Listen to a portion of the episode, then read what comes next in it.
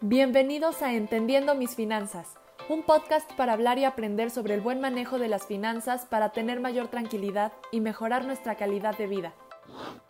Soy Ana y en cada episodio te compartiré de manera fácil y práctica conceptos financieros e información de valor para que transformes la relación que tienes con tu dinero y comiences a tomar mejores decisiones al momento de gastar, solicitar un crédito, ahorrar o invertir.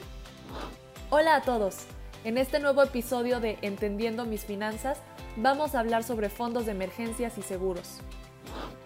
¿Te has preguntado alguna vez qué harías en caso de que se te presente un accidente o un evento que no tenías contemplado dentro de tu presupuesto? ¿Cómo pagarías los gastos que se generan? Bien, para eso se crearon los seguros y los fondos de emergencias. Antes de decidir cuál te conviene más o si debes tener ambos, es importante entender en qué consiste cada uno.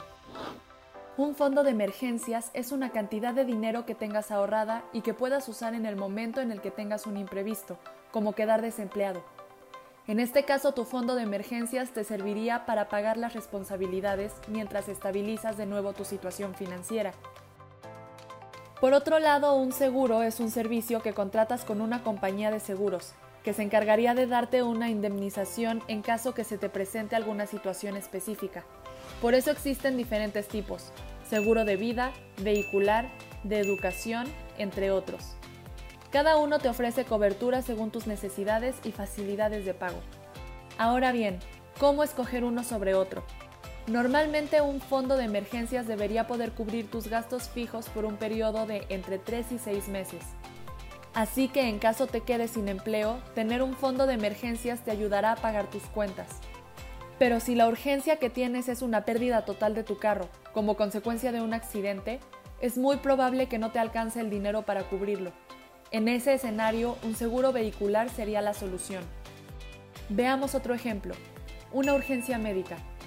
Si es algo pequeño, seguramente podrás usar tu fondo de emergencias, pero si sufrieras un accidente que implique tener una cirugía, un seguro de salud te libraría de asumir todos los gastos.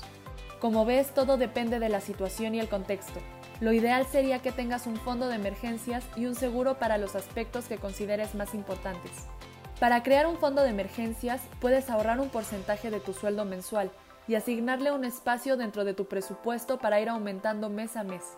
No importa la cantidad, siempre y cuando seas constante con este ahorro.